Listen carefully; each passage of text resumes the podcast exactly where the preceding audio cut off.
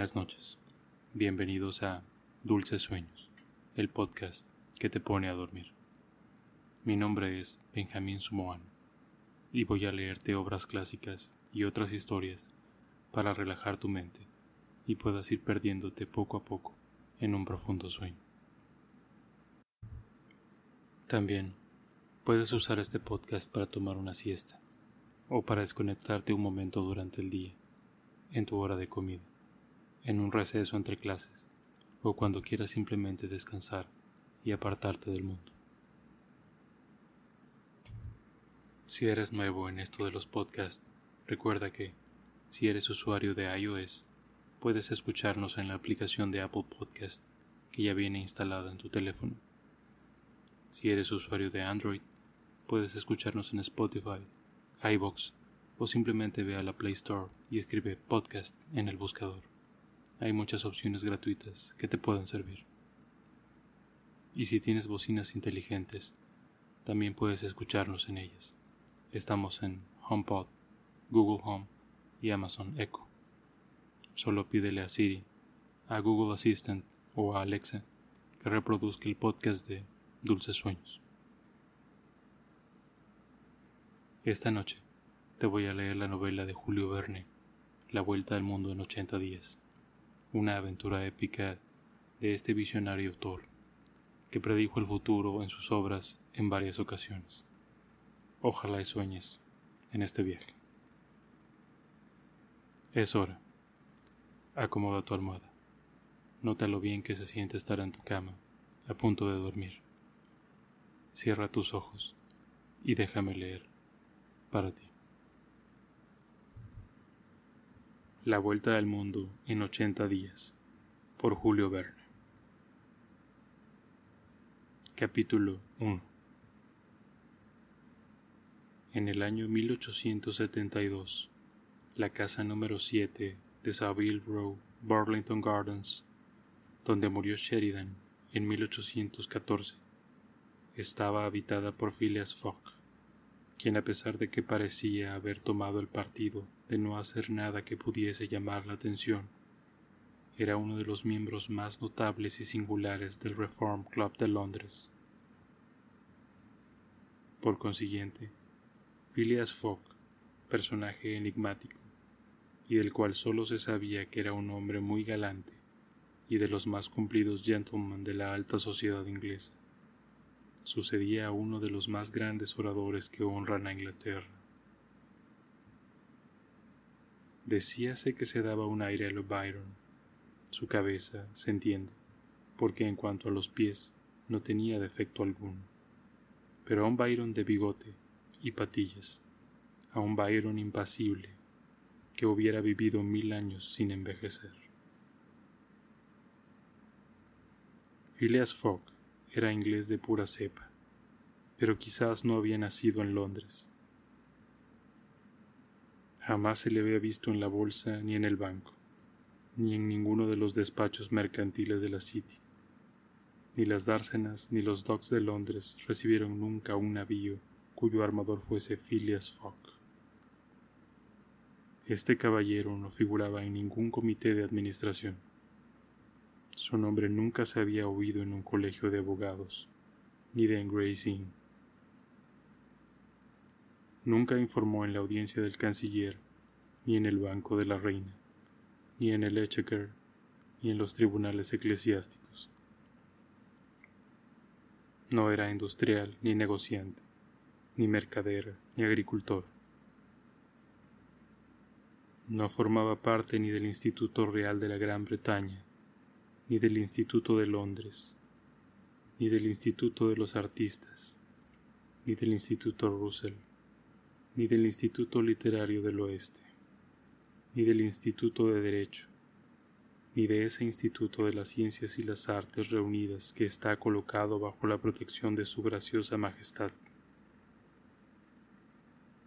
En fin, no pertenecía a ninguna de las numerosas sociedades que pueblan la capital de Inglaterra, desde la Sociedad de la Armónica hasta la Sociedad Entomológica fundada principalmente con el fin de destruir los insectos nocivos.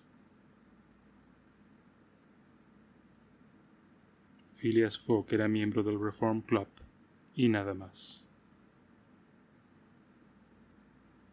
El que hubiese extrañado que un gentleman más misterioso alternase con los miembros de esta digna asociación, se le podrá haber respondido que entró en ella recomendado por los señores Parning hermanos.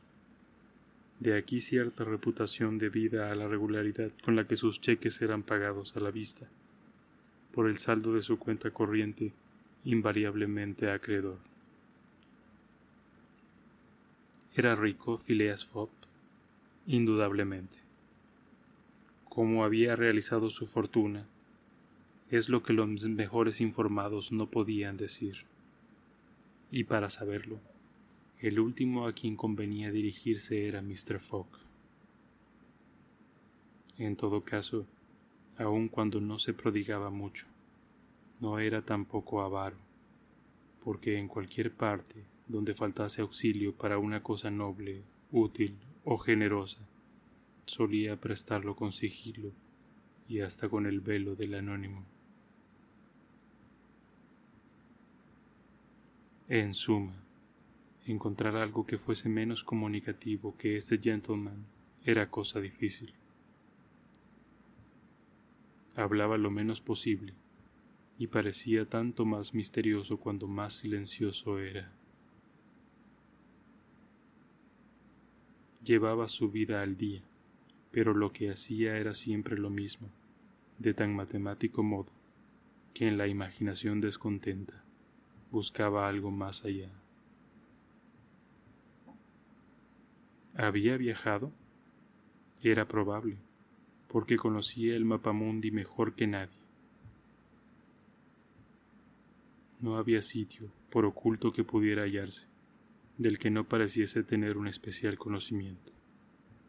A veces, pero siempre en pocas breves y claras palabras, rectificaba los mil propósitos falsos que solía circular en el club acerca de viajeros perdidos o extraviados. Indicaba las probabilidades que tenían mayores visos de realidad. Y a menudo sus palabras parecían haberse inspirado en una doble vista. De tal manera el suceso acababa siempre por justificarlas. Era un hombre que debía haber viajado por todas partes, a lo menos de memoria. Lo cierto era que desde hacía largos años Phileas Fogg no había dejado Londres. Los que tenían el honor de conocerle más a fondo que los demás atestiguaban que, excepción hecha del camino diariamente recorrido por él desde su casa al club. Nadie podía pretender haberlo visto en otra parte. Era su único pasatiempo leer los periódicos y jugar al whist. Solía ganar a ese silencioso juego, tan apropiado a su natural carácter, pero sus beneficios nunca entraban en su bolsillo sino que figuraban por una suma respetable en su presupuesto de caridad.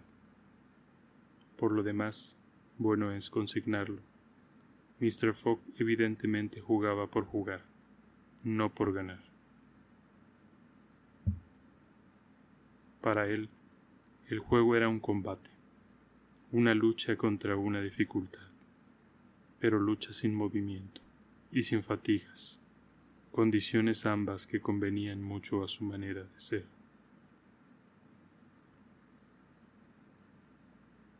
Nadie sabía que tuviese mujer ni hijos, cosa que puede suceder a la persona más decente del mundo, ni parientes ni amigos, lo cual era en su verdad algo más extraño.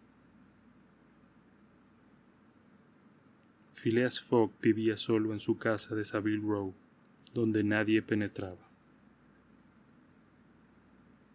Un criado único le bastaba para su servicio, almorzando y comiendo en el club a horas cronométricamente determinadas, en el mismo comedor, en la misma mesa, sin tratarse nunca con sus colegas, sin convidar jamás a un extraño, solo volvía a su casa para acostarse a la medianoche exacta sin hacer uso en ninguna ocasión de los cómodos dormitorios que el Reform Club pone a disposición de los miembros del círculo. De las 24 horas del día, pasaba 10 en su casa, que dedicaba al sueño o al tocador. Cuando paseaba, era invariablemente, y con paso igual, por el vestíbulo que tenía mosaicos de madera en el pavimento, o por la galería circular coronada por una media naranja, con vidrieras azules que sostenían veinte columnas jónicas de pórfido rosa. Cuando almorzaba o comía, las cocinas, la repostería, la despensa, la pescadería y la lechería del club eran las que con sus suculentas reservas proveían su mesa. Los camareros del club, graves personas vestidas de negro y calzados con zapatos de suela de fieltro, eran quienes le servían en una vajilla especial y sobre admirables manteles de lienzo sajón. La cristalería o molde perdido del club era lo que contenía su sherry, su oporto o su clarete mezclado con canela capilaria o cinamono.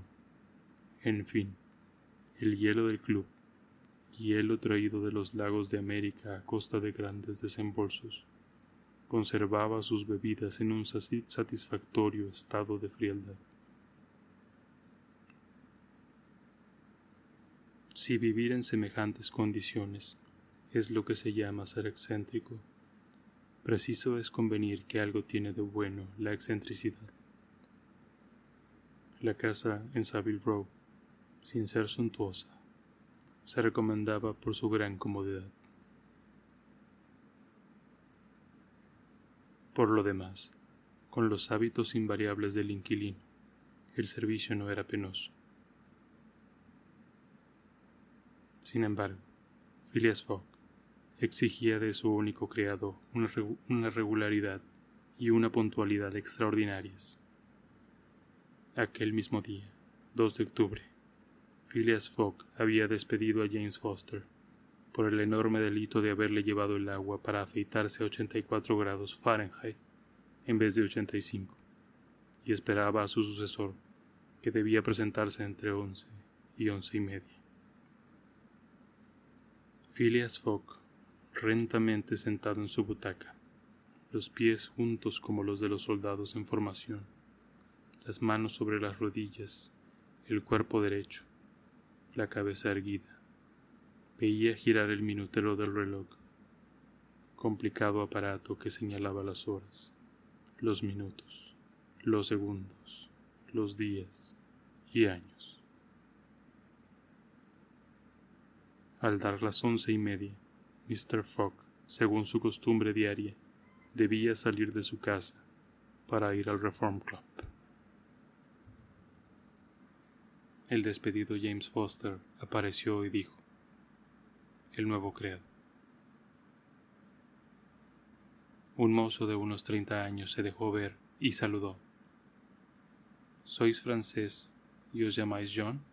le preguntó Phileas Fogg. Juan, si el señor no lo lleva a mal, respondió el recién venido. Juan Picaporte.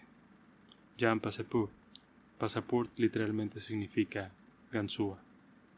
Es el apodo que se le da a un criado avispado, que tiene la habilidad para salirse de cualquier apuro. Apodo que me ha quedado y que justificaba mi natural aptitud para salir de todo apuro. Creo que ser honrado, aunque, a decir verdad, he tenido varios oficios. He sido cantor ambulante, he sido artista de circo, donde daba el salto, como leotardo y bailaba en la cuerda como blondín. Luego, al fin de hacer más útiles mis servicios, he llegado a profesor de gimnasia y por último era sargento de bomberos en París. Y aún tengo en mi hoja de servicios algunos incendios notables. Pero hace cinco años que he abandonado la Francia y queriendo experimentar la vida doméstica, soy ayuda de cámara en Inglaterra y hallándome de acomodado, y habiendo sabido que el señor Phileas Fogg era el hombre más exacto y sedentario del Reino Unido, me he presentado en casa del señor, esperando vivir con tranquilidad y olvidar hasta el apodo de Picaporte. Picaporte me conviene, respondió el gentleman. Me habéis sido recomendado. Tengo buenos informes sobre vuestra conducta. ¿Conocéis mis condiciones? Sí, señor. Bien. ¿Qué hora tenéis? Las once y veintidós, respondió Picaporte, sacando de las profundidades del bolsillo de su chaleco un enorme reloj de plata. Vais atrasado. Perdóneme el señor, pero es imposible. Vais cuatro minutos atrasado. No importa. Basta con hacer constar la diferencia, con que desde este momento, las once y veintinueve de la mañana, hoy miércoles 2 de octubre de 1872, entráis a mi servicio. Dicho esto, Phileas Fogg se levantó, tomó su sombrero con la mano izquierda, lo colocó con su cabeza mediante un movimiento automático y desapareció sin decir palabra. Picaporte oyó por primera vez el ruido de la puerta que se cerraba. Era su nuevo amo que salía. Luego, escuchó por segunda vez el mismo ruido. Era James Foster que se marchaba también. Picaporte se quedó solo en la casa de Savile Row. Capítulo 2 A fe mía, decía para sí Picaporte, algo aturdido al principio. He conocido en casa de Madame Tussaud personajes de tanta vida como mi nuevo amo.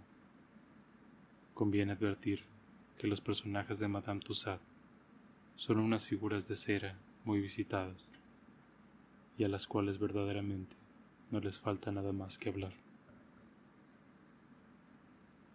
Durante los cortos instantes en que pudo entrever a Phileas Fogg, Picaporte había examinado rápida pero cuidadosamente a su amo futuro era un hombre que podía tener unos cuarenta años, de figura noble y arrogante, alto de estatura, sin que lo fease cierta ligera obesidad, de pelo rubio, frente tersa y sin señal de arrugas en las sienes, rostro más bien pálido que sonrosado, dentadura magnífica. Parecía poseer en el más alto grado eso que los fisonomistas llaman el reposo en la acción facultad común a todos los que hacen más trabajo que ruido.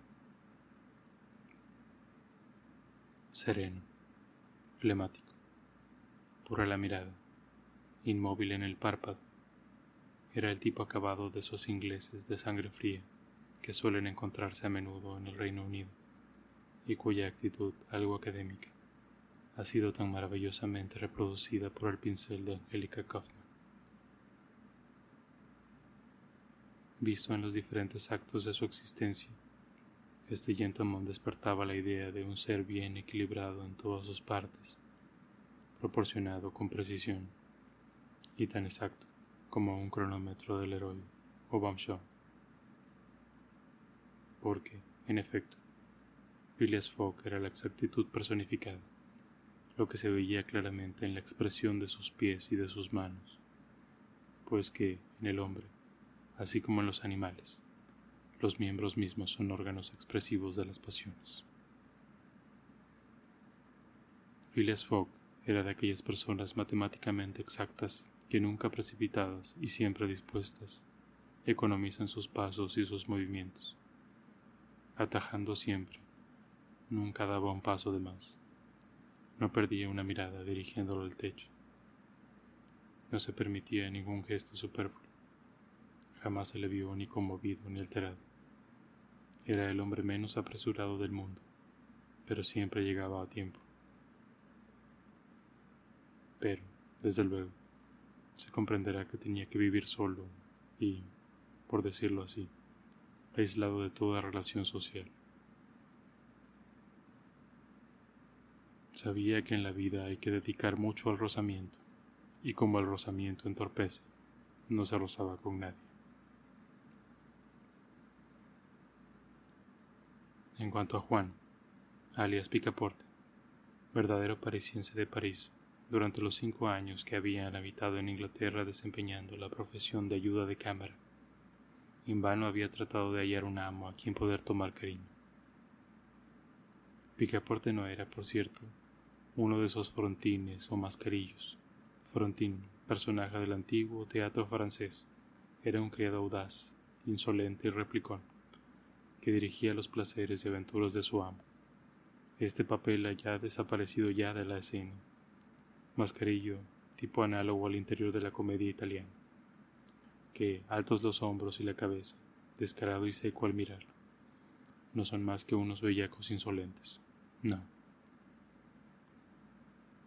Picaporte era un guapo chico de amable fisonomía y labios salientes, dispuesto siempre a saborear o acariciar. Un ser apacible y servicial, con una de esas cabezas redondas y bonachonas que siempre gusta encontrar en los hombros de un amigo.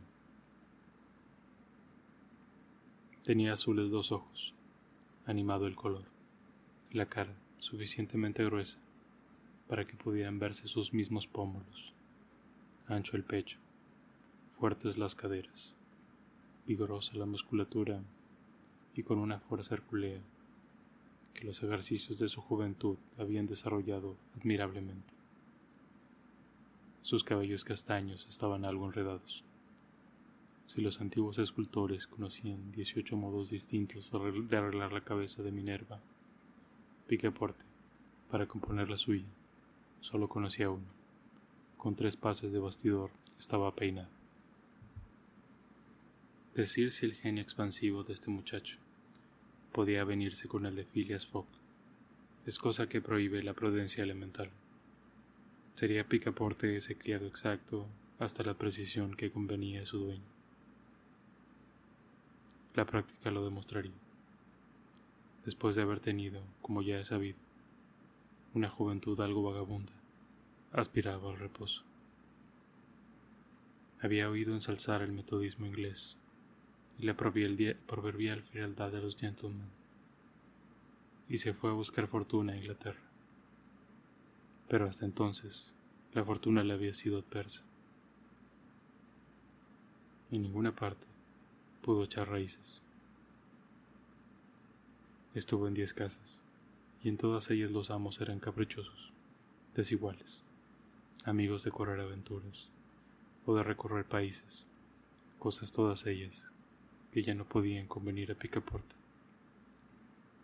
Su último señor, el joven Lord Longsferry, miembro del Parlamento, después de pasar las noches en los oyster rooms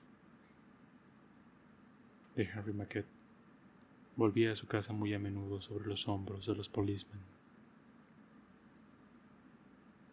queriendo Picaporte ante todo respetar a su amo. Arriesgó algunas observaciones respetuosas que fueron mal recibidas y rompió.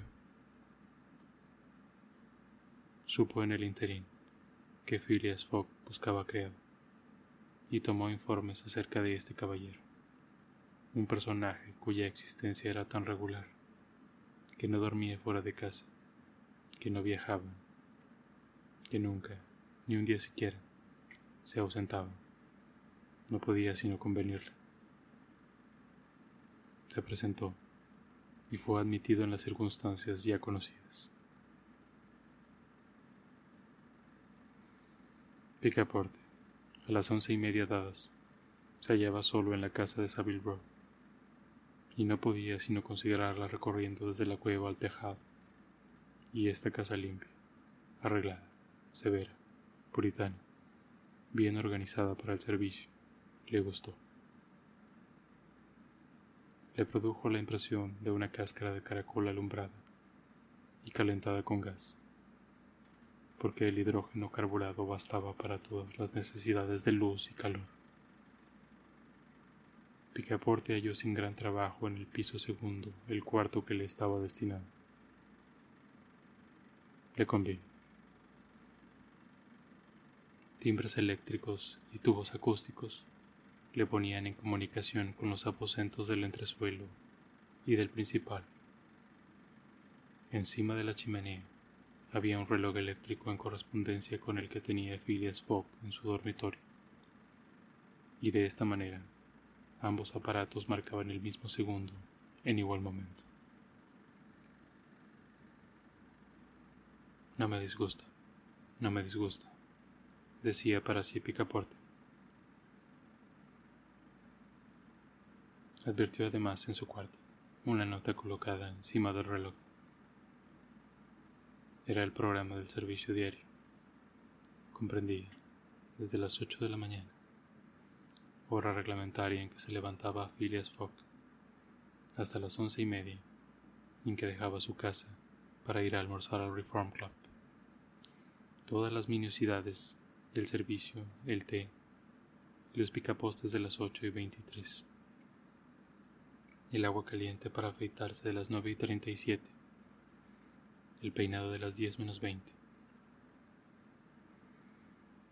A continuación, desde las once de la mañana, desde las once de la noche, instantes en que se acostaba el metódico gentleman, todo estaba anotado, previsto, regularizado. Picaporte pasó un rato feliz meditando este programa y grabando en su espíritu los diversos artículos que contenía. En cuanto al guardarropa del señor, estaba perfectamente arreglado y maravillosamente comprendido. Cada pantalón, levita o chaleco tenía su número de orden reproducido en un libro de entrada y salida que indicaba la fecha en que, según la estación, cada prenda debía ser llevada, reglamentación que se hacía excesiva al calzado. Finalmente, anunciaba un apacible desahogo en esta casa de Savile Row, casa que debía haber sido el templo del desorden en la época del ilustre pero capuchoso Sheridan. La delicadeza con que estaba amueblada no había ni biblioteca ni libros que hubieran sido inútiles para Mr. Fogg, puesto que el Reform Club ponía a su disposición dos bibliotecas consagradas una a la literatura y otra al derecho y a la política. En el dormitorio había un arca de hierro de tamaño regular, cuya especial construcción la ponía fuera del alcance de los peligros de incendio y robo. No se veía en la casa ni armas ni otros utensilios de caza ni de guerra. Todo indicaba los hábitos más pacíficos.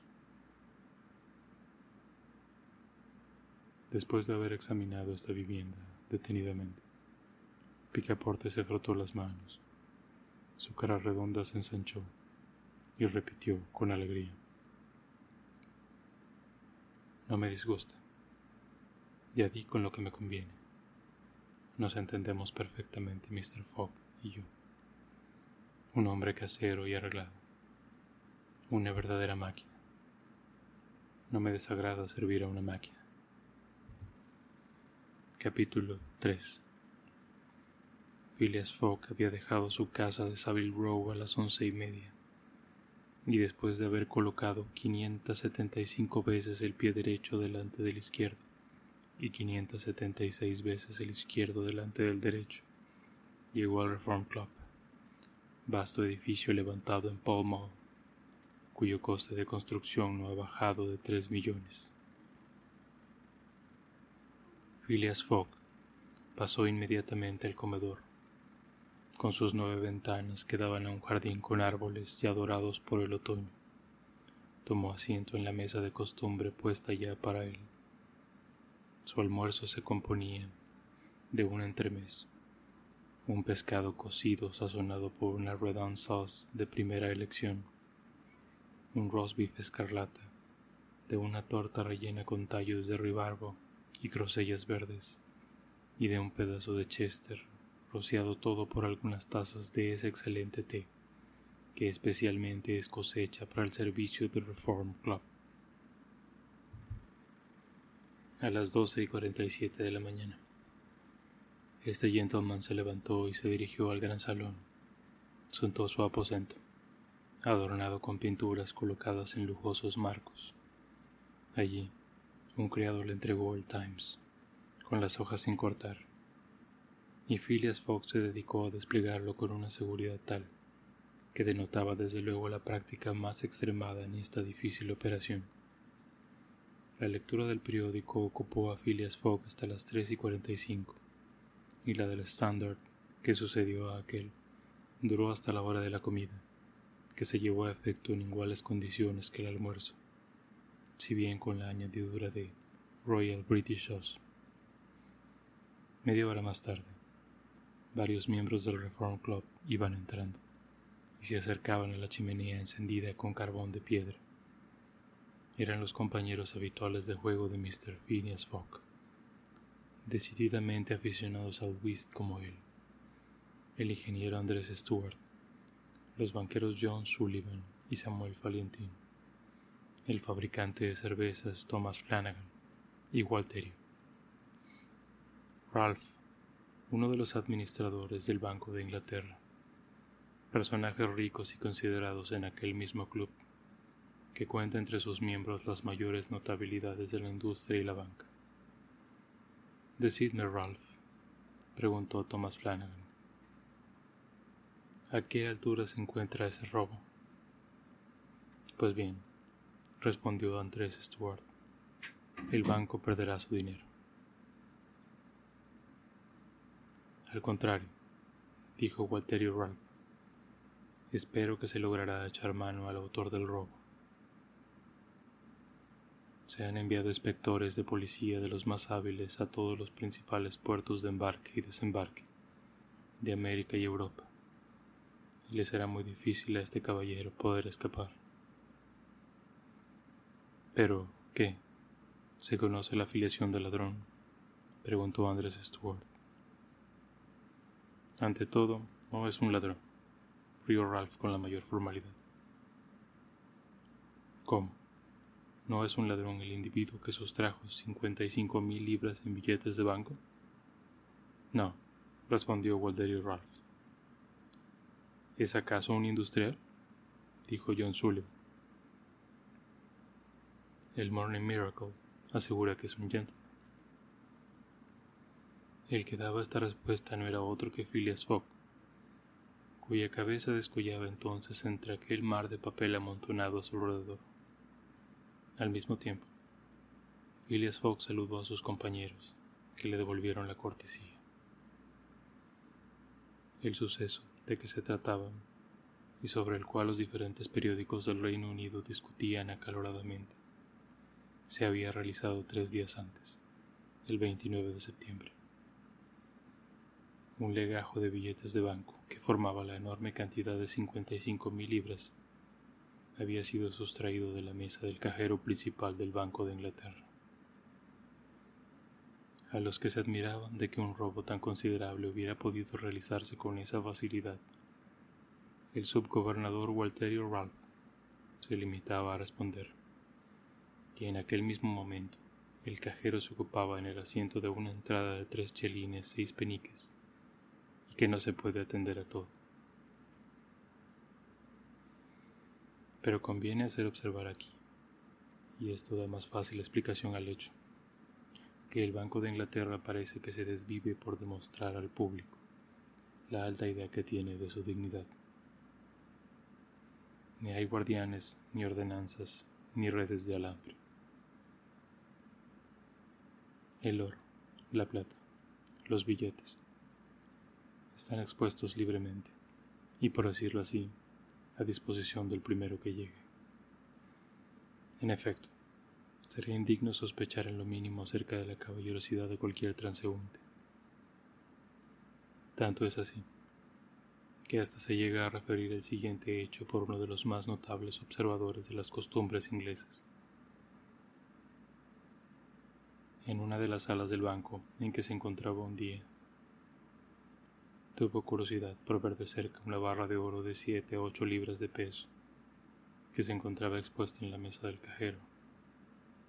Para satisfacer aquel deseo, tomó la barra, la examinó, se la dio a su vecino, este a otro, y así, pasando de mano en mano, la barra llegó hasta el final de un pasillo oscuro, tardando media hora en volver a su sitio primitivo sin que durante este tiempo el cajero hubiera levantado siquiera la cabeza. Sin embargo, el 29 de septiembre, las cosas no sucedieron completamente del mismo modo. El legajo de billetes de banco lo volvió, y cuando el magnífico reloj colocado encima del drawing office dio las cinco, la hora en que debía cerrarse el despacho, el Banco de Inglaterra no tenía más recursos que asentar 55 mil libras en la cuenta de ganancias y de pérdidas. Una vez reconocido el robo con toda formalidad, agentes detectives, elegidos entre los más hábiles, fueron enviados a los puertos principales, a Liverpool, a Glasgow, a Brindisi, a Nueva York, bajo la promesa, en caso de éxito, de una prima de dos mil libras y el 5% de la suma que recobrase. La misión de estos inspectores se reducía a observar escrupulosamente a todos los viajeros que se iban o que llegaban, hasta adquirir las noticias que pudieran suministrar las indagaciones inmediatamente. Y precisamente, según lo decía Morning Chronicle, había motivos para suponer que el autor del robo no formaba parte de ninguna de las sociedades de ladrones de Inglaterra. Se había observado que durante aquel día 29 de septiembre, se paseaba por la sala de pagos, Teatro del Robo, un caballero bien portado, de buenos modales y aire distinguido.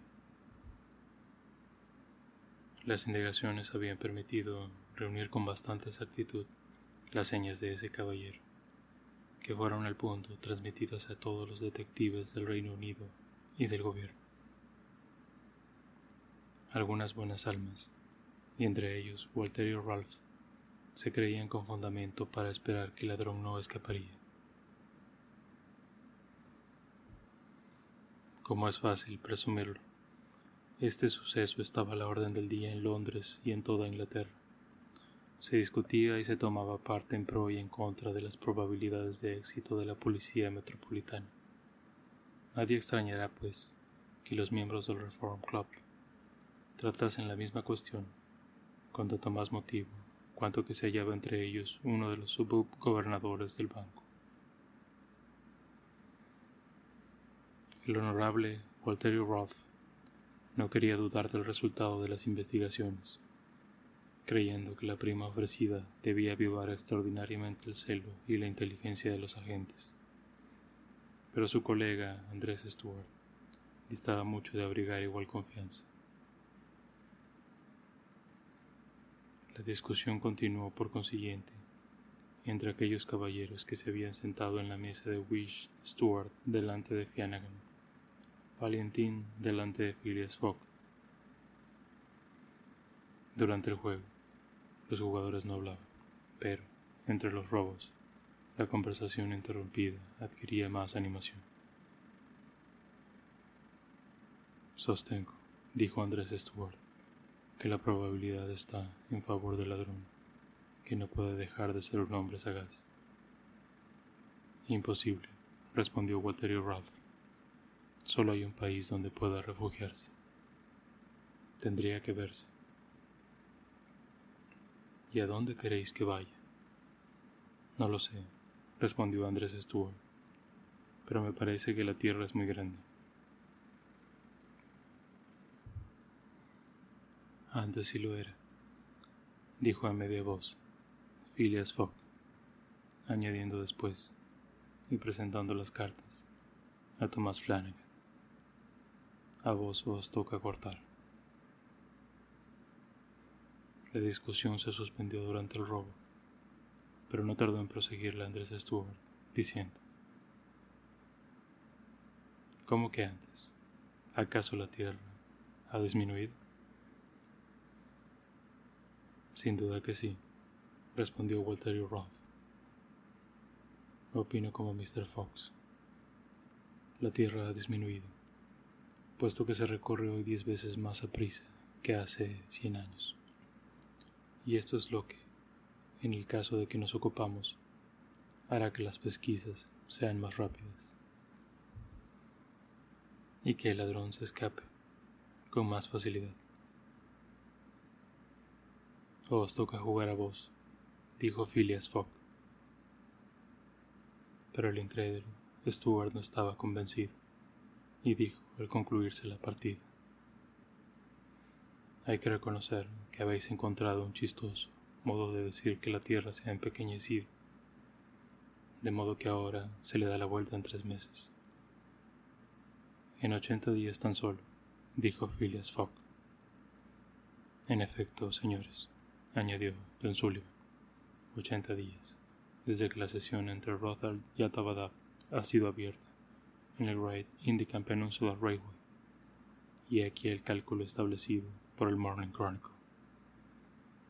De Londres a Suez, por el monte Cenis y Brindisi, ferrocarril y vapores, siete días. De Suez a Bombay, vapores, trece días. De Bombay a Calcuta, ferrocarril, trece días. De Calcuta a Hong Kong, vapores, trece días. De Hong Kong a Yokohama, Japón, vapor, seis días. De Yokohama a San Francisco, vapor, veintidós días. De San Francisco a Nueva York, ferrocarril, siete días. De Nueva York a Londres, vapor y ferrocarril, nueve días. Total, ochenta días. Sí, ochenta días, exclamó Andrés Stuart, quien por la inadvertencia cortó una carta mayor, pero eso sin tener en cuenta el mal tiempo, los vientos contrarios, los naufragios, los descarrilamientos, etc. Contando con todo, respondió Phileas Fogg, siguiendo su juego, porque ya no respetaba la discusión el West. Pero si los indios o los indostanes quitan las vías, exclamó Andrés Stuart, si detienen los trenes, saquean los furgones y hacen tajadas a los viajeros. Contando con todo, respondió Phileas Fogg, que tendiendo su juego, añadió, dos triunfos mayores. Andrés Stuart, a quien tocaba dar, recogió las cartas, diciendo, Teóricamente, tenéis razón, señor Fogg, pero en la práctica, en la práctica también, señor Stuart. Quisiera verlo. Solo depende de vos. Partamos juntos. Líbreme Dios. Pero bien, apostaría cuatro mil libras a que semejante viaje, hecho con esas condiciones, es imposible. Muy posible, por el contrario, respondió Fogg. Pues bien, hacedlo. ¿La vuelta al mundo en ochenta días? Sí, no hay inconveniente. ¿Cuándo? Enseguida. Os prevengo solamente que lo haré a vuestra costa. Es una locura, exclamó Andrés Stuart, que empezaba a resentirse por la insistencia de su compañero de juego. Más vale que sigamos jugando. Entonces, volved a dar, porque lo habéis hecho mal. Andrés Stuart recogió otra vez las cartas con mano febril y de repente, dejándolas sobre la mesa, pues bien, sí, Mr. Fogg. Apuesto cuatro mil libras. Mi querido Stuart, dijo Valentín. Calmaos, esto no es formal. Cuando dije que apuesto, respondió Stuart, es en formalidad. Aceptado, dijo Fogg. Y luego, volviéndose hacia sus compañeros, añadió: Tengo veinte mil libras depositadas en casa de Baring, hermanos de buena gana las arriesgaría. Veinte mil libras, exclamó John Sullivan. Veinte mil libras, que cualquier tardanza imprevista os puede hacer perder. No existe lo imprevisto, respondió sencillamente Phileas Fogg. Pero, Mr. Fogg, ese transcurso de ochenta días solo está calculado como mínimo.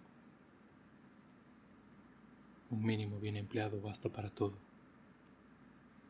Pero a fin de aprovecharlo, es necesario saltar matemáticamente de los ferrocarriles a los vapores y de los vapores a los ferrocarriles.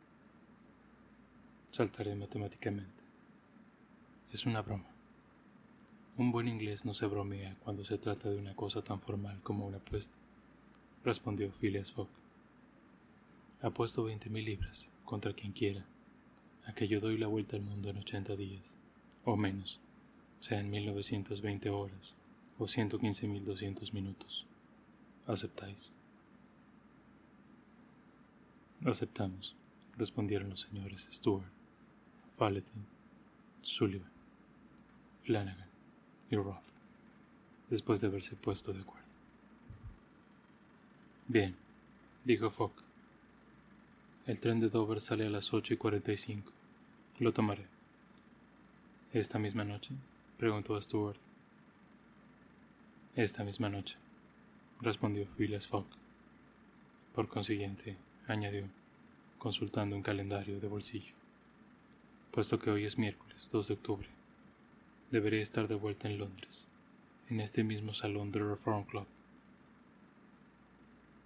el sábado 21 de diciembre, a las 8 y 45 minutos de la tarde.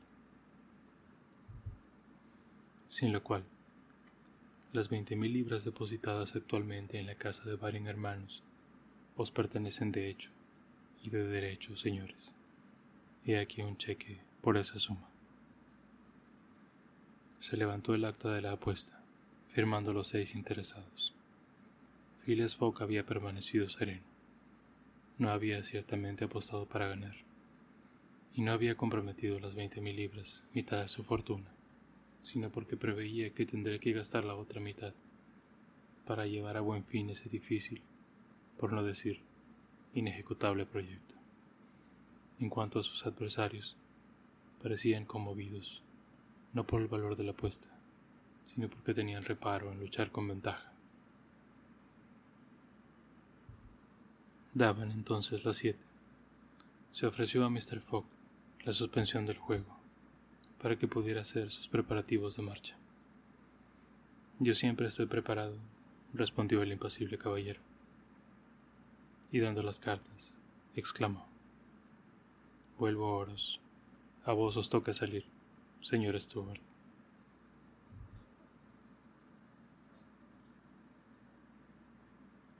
Que tengas dulces sueños. Buenas noches.